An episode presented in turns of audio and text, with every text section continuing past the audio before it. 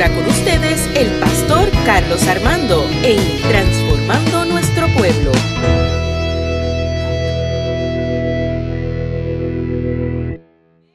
Amén, amén y amén. Nuestro Dios es bueno y maravilloso.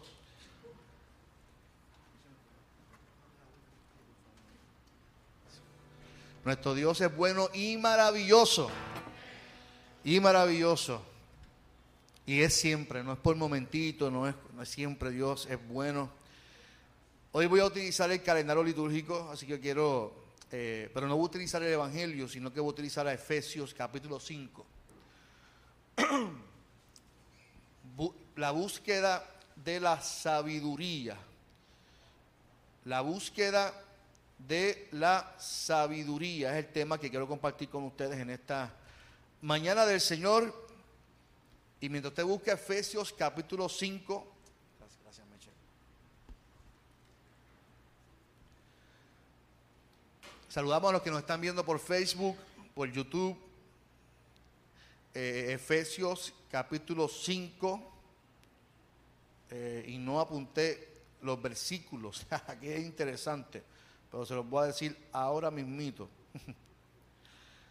se los voy a decir ahora, perdónenme hermano. Esto es en vivo.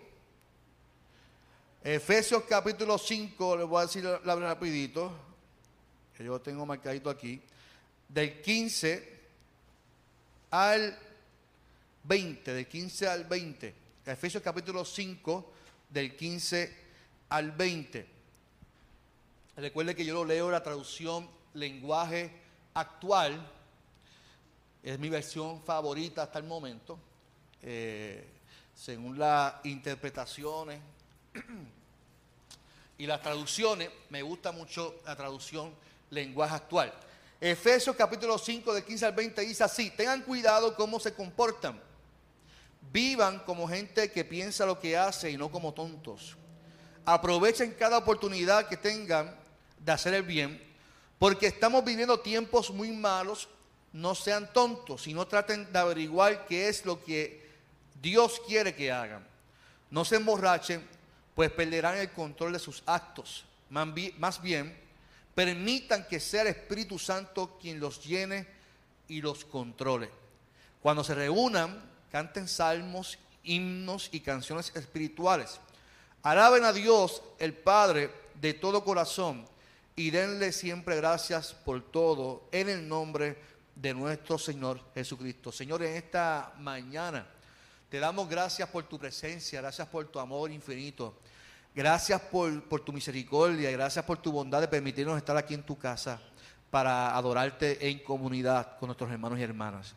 Que esta palabra, Señor, sea de bendición, que sea de bendición a nuestros hermanos y que podamos, Señor, salir transformados por la misma.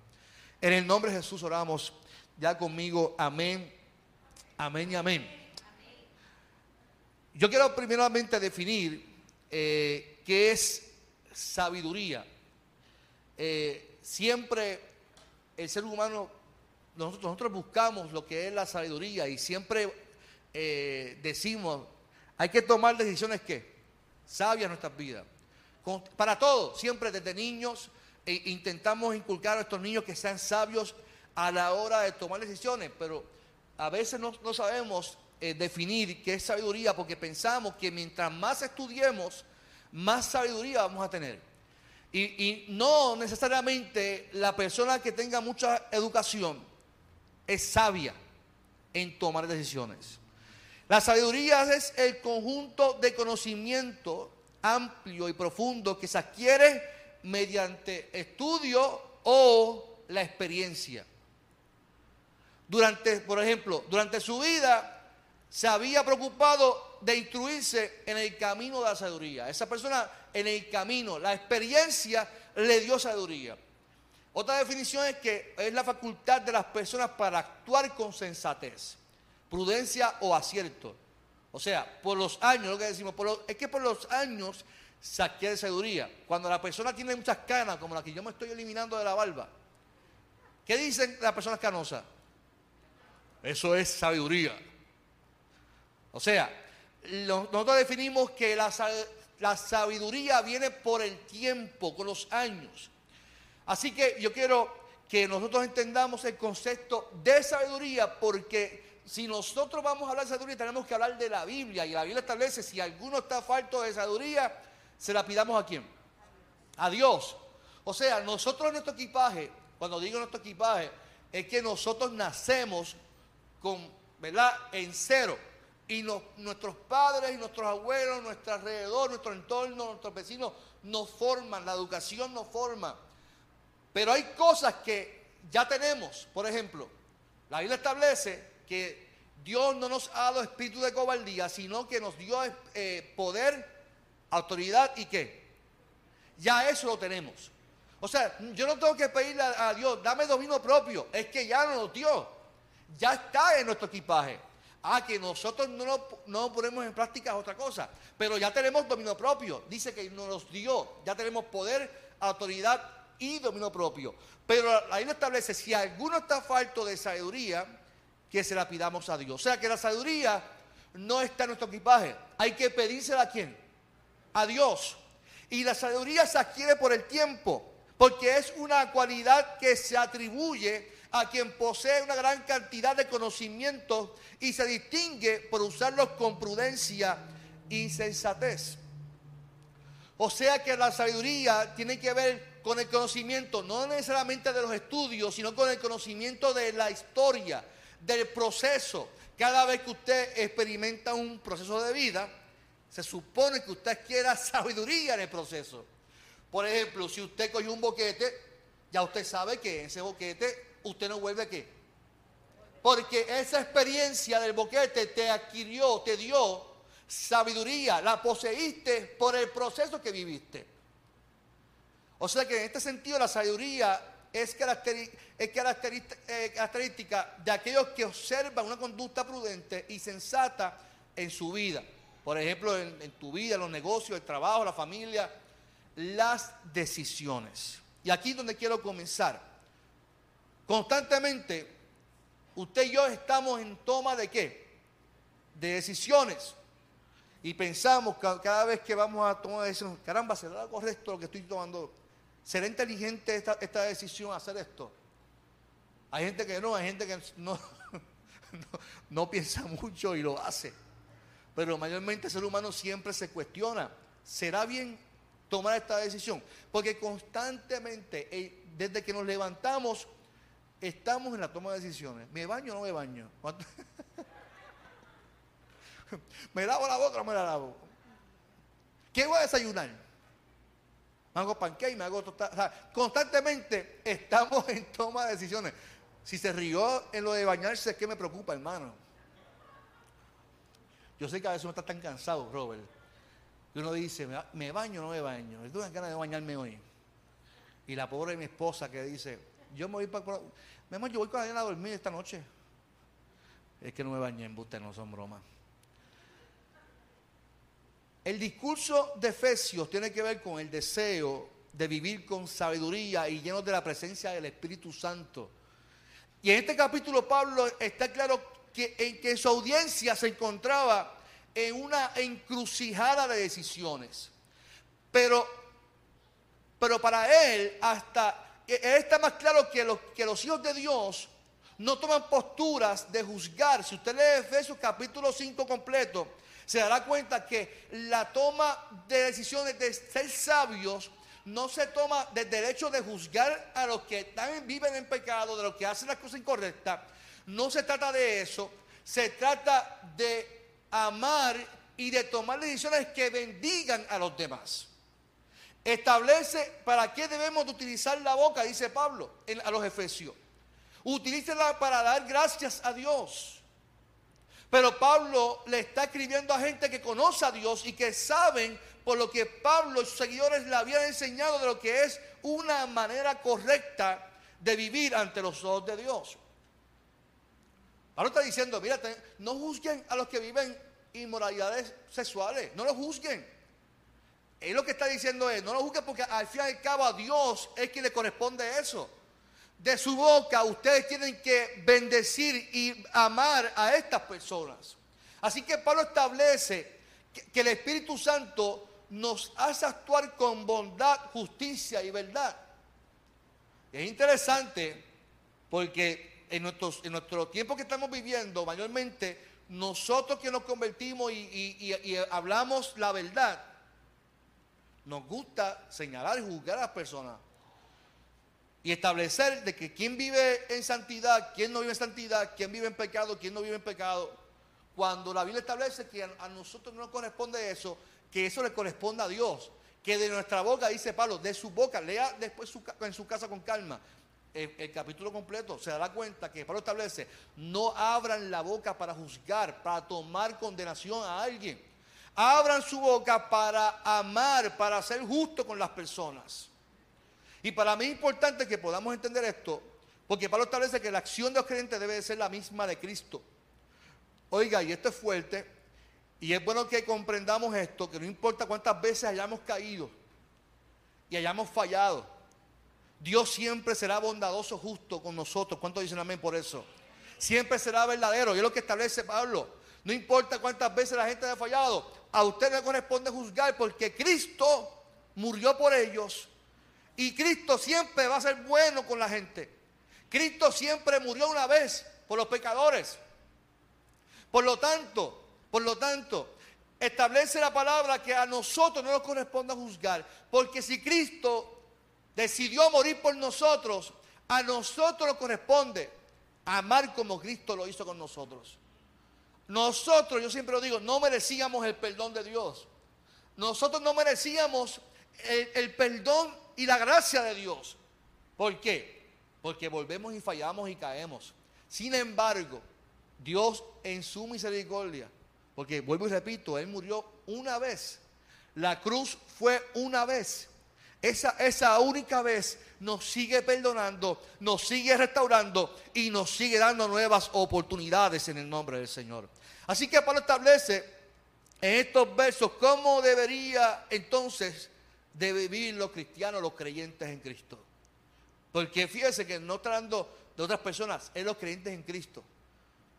Porque en nuestro modelo de vida debe de ser quién? Cristo. No hay otro modelo.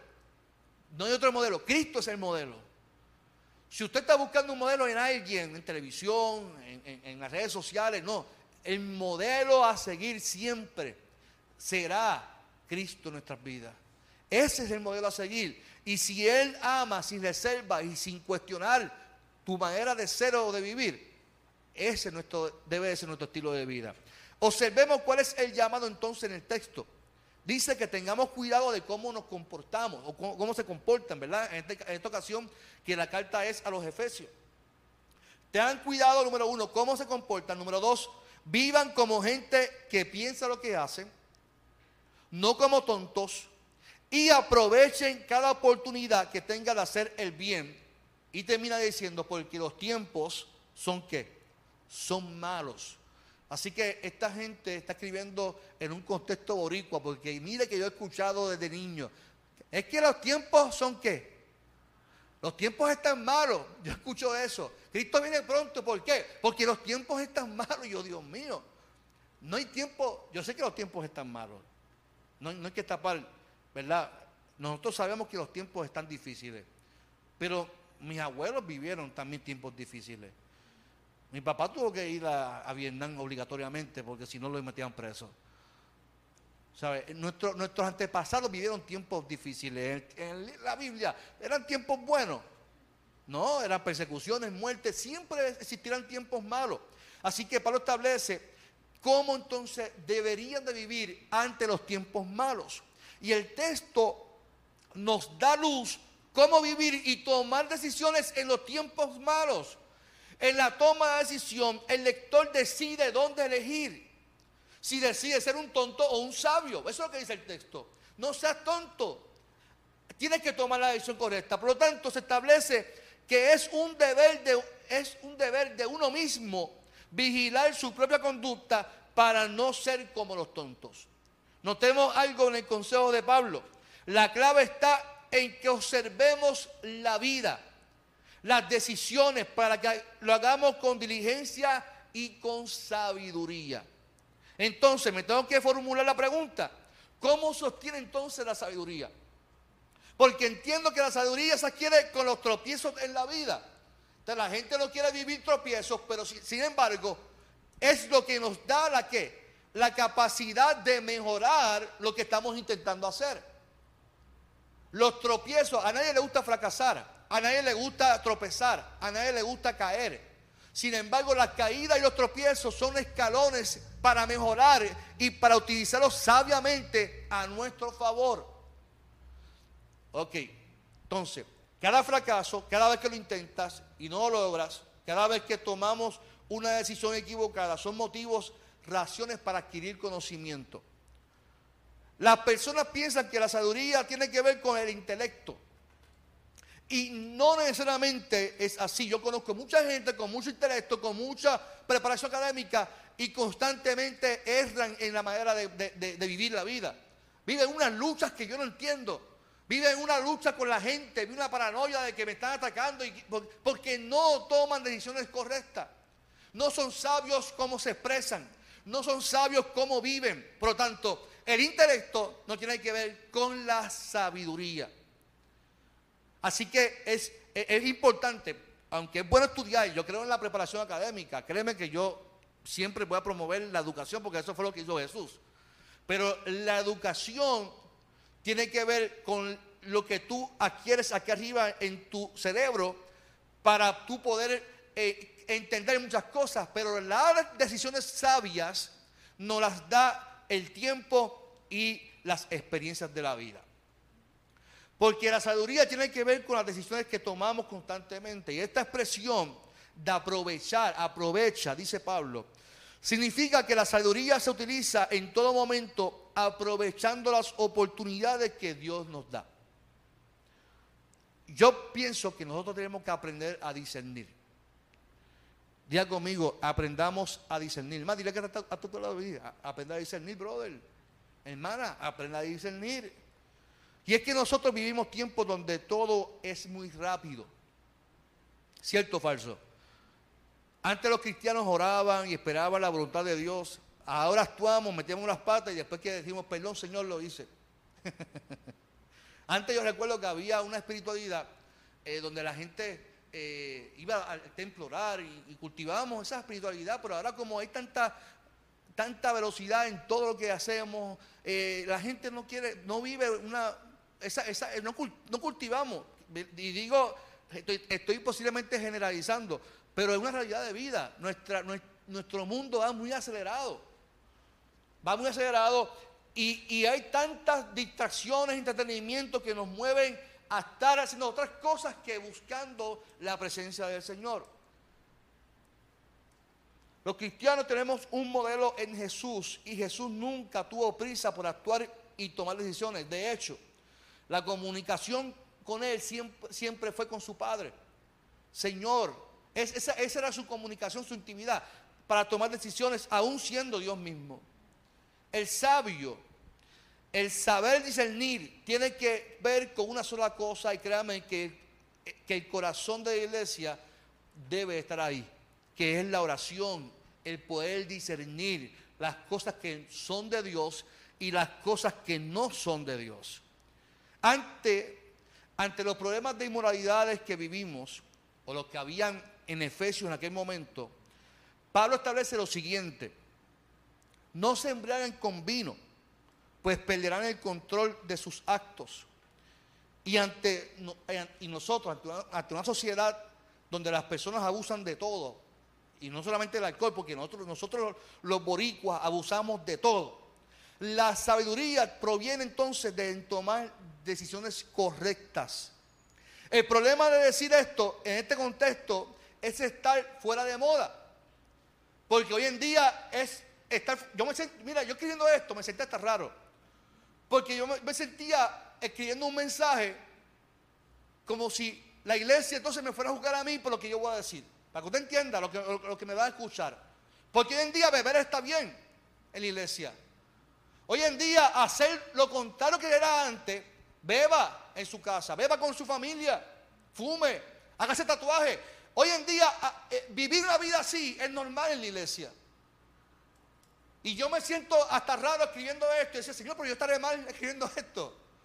Porque no es lo que se predica hoy en día. Porque la gente se siente incómoda. Porque hoy en día la gente se siente rara si se predica en contra de eso. Y yo prefiero escucharme anticuado. Pero no hablo algo que sospecho que es lo correcto. No hablo algo que deduzco que es lo correcto. Hablo lo que dice la Biblia y no podemos cambiar este texto para hacer lo que me convenga. Porque la Biblia establece que no me embriague, que no abuse, que tome buenas decisiones en la vida. Ahí le establece, no os embraguéis, porque pierdes el control de qué? De tus actos. Observe las redes sociales, cuánta gente hace ridículo en las redes sociales. Observe cómo nosotros abusamos de, de, todo en la vida, del alcohol, de la droga, de la sexualidad. Abusamos ahora mismo de todo, de todo. Y el problema es que eso es lo que hoy en día la gente hace. Si te sientes mal, es que tengo un problema con mi esposa, vente, vamos a beber, vente, vamos para la barra allí de la esquina y eso, eso nos quita las penas en el momento. Es que tengo un problema con mi esposo, vente, va, ladies night, vamos, ladies night. ¿Y dónde es Ladies night? Vamos a beber en la barra, vamos para ahí, hay chicos, hay por todos lados, hay chicos por todos lados. Entonces nosotros tomamos decisiones incorrectas constantemente, pero que ya se han tornado normal en, nuestro, en nuestra idiosincrasia de vida. Es normal que si me pasa algo malo o estoy en una depresión, hay que tengo que irme a beber porque eso me, quita las, penas. Es que me tengo que ir con los panas a buscar mujeres por ahí porque eso me quita las penas. Y constantemente nosotros tomamos decisiones incorrectas. Lo menos que hacemos es que si me pasa algo malo, me voy a tomar un proceso de oración para ubicarme con Dios, con el Espíritu Santo, para que me dirija y yo discernir cuál es el camino que Él quiere para mi vida. Lo menos que queremos es eso. Simplemente decimos, pastor, oré por mí, porque estoy pasando algo. Pero ¿qué tú haces para que lo que tú estás pasando o estás viviendo sea para bienestar para tu vida? Dejarle eso al pastor que ore por ti. Dejarle eso a la iglesia y tú te desconectas totalmente y te vas a hacer otra vida para que Dios te bendiga. No, nosotros tenemos que tomar decisiones que bendigan diseñando los tiempos y tomando la voluntad del Padre en nuestras vidas, que siempre es buena para nuestras vidas, nuestras familias. Vuelvo y repito, me siento hasta raro hablando de esto porque ya este mensaje ya no se predica porque para que la gente no se sienta mal. La Biblia establece que el tomar decisiones excesivas como la del alcohol hacen que perdamos el control de nuestros actos. La Biblia establece lo siguiente, permitan, y vuelvo y repito, escribiendo esto hasta me sentía raro hablar del Espíritu Santo. Porque hoy en día ni del Espíritu Santo se puede hablar en, en las iglesias. Porque decir que permitamos que el Espíritu Santo sea el que nos llene y nos controle, la gente dice, no, no, no, hasta ahí. Porque no nos, queremos llenar del Espíritu Santo. Porque pensamos que el Espíritu Santo simplemente es hablar lengua, manifestaciones. Eso no es el Espíritu Santo. El Espíritu Santo no es ese, ese espíritu que nos, nos, descontrola y no sabemos ni qué hacemos. Eso no es el Espíritu Santo. Jesús dijo, yo me voy, pero dejo al Espíritu Santo para que les acompañe. O sea, el Espíritu Santo nos da poder para tomar decisiones correctas tomar decisiones sabias y que traigan bendición en nuestra vida, en nuestra iglesia, en nuestro país. El problema en Puerto Rico y en el mundo entero es que hemos dejado al Espíritu Santo a un lado. Pensamos que el Espíritu Santo son manifestaciones y manifestaciones que nadie entiende. No, el Espíritu Santo está con nosotros para redarguirnos. El Espíritu Santo está para bendecirnos. El Espíritu Santo está para acompañarnos y para darnos poder ante la toma de decisiones. ¿Cuánto dicen amén por eso? Observemos entonces cómo el texto hace la invitación para que los, que los lectores encuentren el propósito en su vida cuando se reúnan, dice el texto, entonces canten salmos, himnos y canciones espirituales. Alaben a Dios al Padre en todo, de todo corazón y denle gracias a Dios por todo en el nombre de nuestro Señor Jesucristo. Note algo que, para mí es sumamente importante. entenderlo. Y, y sobre todo hacer lo propio para nosotros. Si la búsqueda de la sabiduría tiene que ver con decisiones, con prudencia, según establece el texto, con sensatez, la Biblia establece que para que podamos usar la sabiduría, tenemos que entonces estar llenos del Espíritu Santo. Es imposible tomar decisiones sabias si no estamos llenos de la presencia del Espíritu Santo en nuestras vidas. Si no hay Espíritu Santo, usted va a errar, a errar, a errar, intentar, errar, fracasar, a intentar, Señor, ¿por qué no doy con el clavo? ¿Por qué no, no se abren puertas? ¿Por qué lo intento y lo intento? ¿Sabes por qué? Porque no le has permitido al Espíritu Santo que te llene. No has permitido al Espíritu Santo que llene tu vida. Porque Él tiene la capacidad para ayudarte a tomar las decisiones correctas. Este mundo necesita más Espíritu Santo, más oración, más comunión, más intimidad con Dios, más llenura de la presencia del Señor. Hemos cambiado todo a nuestra conveniencia. Usted no se ha dado cuenta que lo hemos cambiado todo a nuestra conveniencia. Todo tiene que ser a mi conveniencia. No puedo ir a tal sitio porque estoy cansado, es mi conveniencia. Hay culto, pero no puedo porque eh, todo es a mi conveniencia. Porque tengo miedo, porque tengo esto, porque lo otro, porque no, porque sí, porque no, porque aquí, porque me pica la... Nosotros todo lo hacemos a nuestra conveniencia. Al que, el que no tengo tiempo, al no puedo, al que me quedo en casa, en que me siento mal, en que tengo que ir al mall, en que estoy cansado, en que tengo que hacer tantos viajes. Queremos sabiduría, llenémonos del Espíritu Santo de Dios.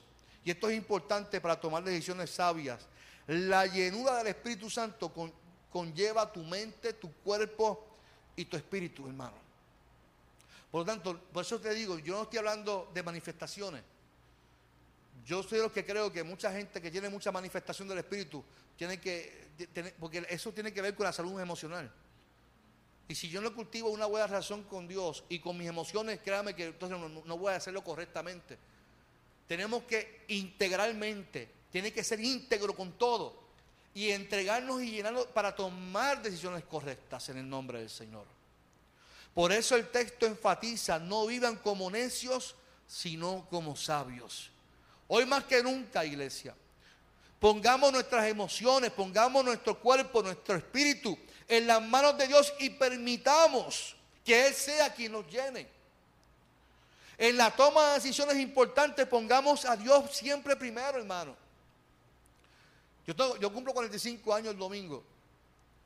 Mi mamá, yo la llamo todos los días y siempre me dice, nunca olvide si Dios quiere. siempre. E, ella, ella, oiga, usted, usted que son, usted sigue a sus hijos todavía lo regañan, porque a mí todavía me regañan.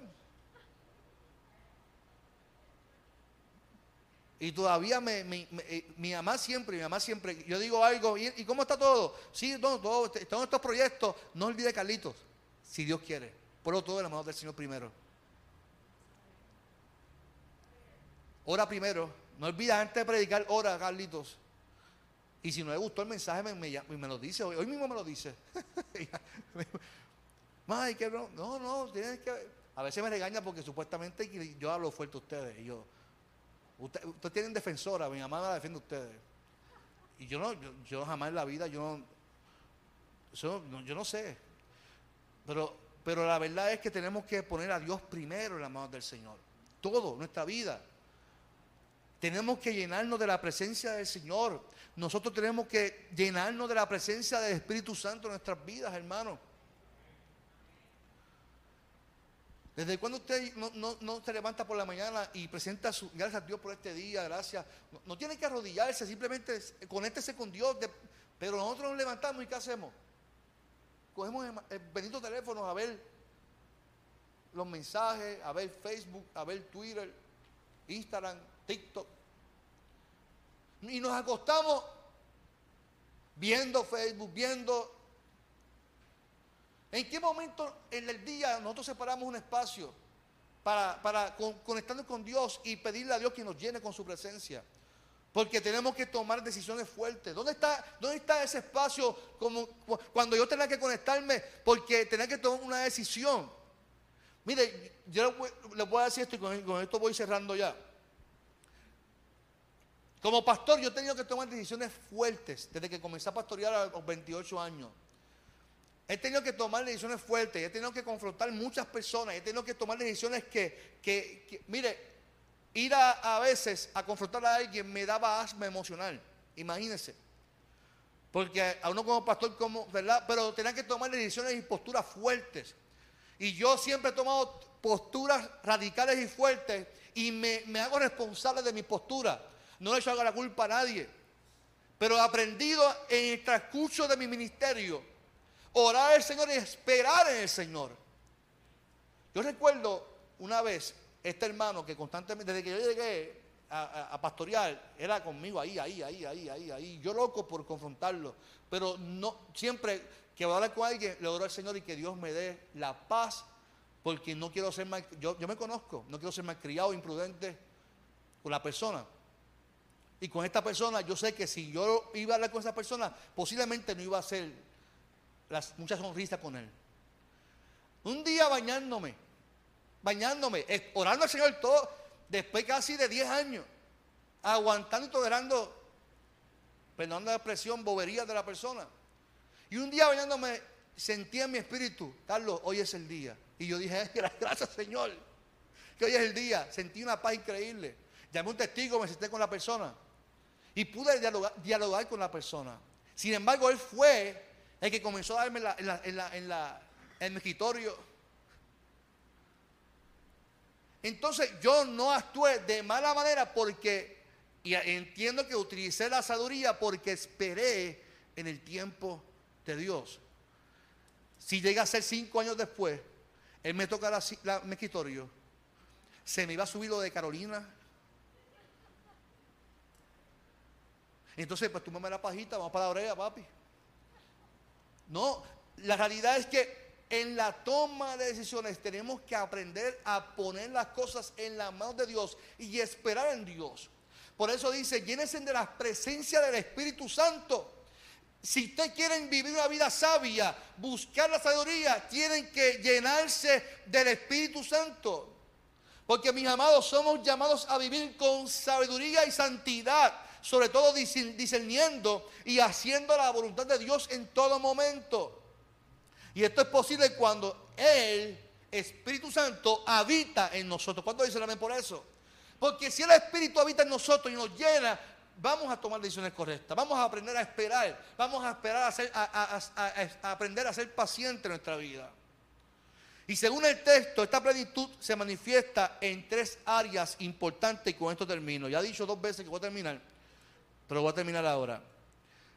Tres puntos importantes que habla Efesios capítulo 5. La adoración comunitaria es importante. En eso se manifiesta la sabiduría. Por eso vuelvo y repito, la, la adoración es comunitaria, no solo es comunitaria. Nuestra actitud de agradecimiento ante la vida. Canten himnos, sea agradecidos con Dios por todo, no dice por las cosas buenas, no dice, entren al, templo y den gracias por todo o, cuando las cosas van bien. No, es en las cosas buenas, en las cosas malas, cuando fracasé, cuando no, cuando sí. En todo hay que ser agradecido en la vida. Y termina diciendo, aunque no hablar de eso, pero sí e, establece Pablo en la sumisión mutua en la convivencia del hogar, del matrimonio.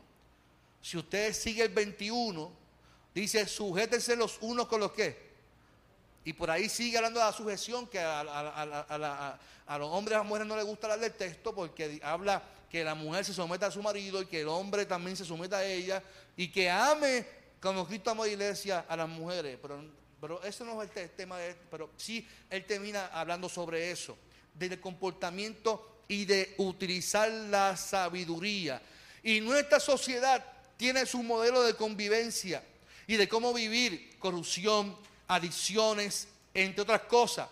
Pero el texto afirma lo siguiente, es como si lo estuviera mencionando para nosotros en Puerto Rico. Aprovechen cada oportunidad que tengan de hacer el bien, porque estamos viviendo tiempos muy malos. Sin embargo, el texto es optimista. Aprovechen, o sea, aún en los días malos, los hijos y las hijas de Dios, aprovechamos cada oportunidad que Dios nos da para tomar decisiones sabias en el nombre del Señor. Esto lo hacemos viviendo con sabiduría e integridad. Este estilo de vida tiene que ser totalmente opuesto a lo que nos ofrece este mundo. Vuelvo y repito, yo no tengo que imitar al mundo, la iglesia no tiene que caer en, lo que hace este mundo. Ya se ha tornado normal lo que el mundo ofrece en la iglesia y la iglesia no puede caer en eso. No puede decir, bueno, pero para que, para que se, yo, yo, no, yo prefiero que, que la iglesia no, se llene. Yo, prefiero que la iglesia no se llene. Porque si, si el estándar es que donde, se llena, donde se llena, hay mucha gente, ahí es que está cosa buena, porque me permiten hacer lo que me dé la gana, pues entonces yo no quiero caer en eso. Yo no quiero caer en eso. Yo prefiero predicar la verdad de la palabra, vivir una vida integral. Y el que quiera vivir una vida íntegra ante los ojos de Dios, que se una conmigo. Pero permitir hacer lo que nos dé la gana para que la gente se sienta bien, pues yo, entiendo que la iglesia, ese no es el fin de la iglesia. Ahora, no nos corresponde juzgar, pero sí nos corresponde predicar un evangelio íntegro y recto. Así que este estilo de vida tiene que ser totalmente opuesto a lo que nos ofrece este mundo, totalmente distinto a lo que nos ofrecen por Netflix y en los medios que hoy en día eh, son trending en, la vida. Nosotros tenemos el poder del Espíritu Santo. ¿Cuánto dicen por eso? Para vivir motivados y esperanzados a pesar de que los tiempos son malos. Viviendo con toda sabiduría, llenos del Espíritu Santo de Dios. Si estás en busca en búsqueda de la sabiduría, mi amado, tenemos que llenarnos de la presencia del Señor.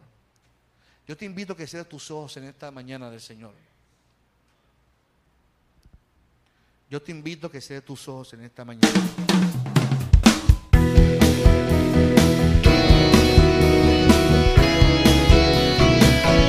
Esto fue Transformando Nuestro Pueblo con el pastor Carlos Armando.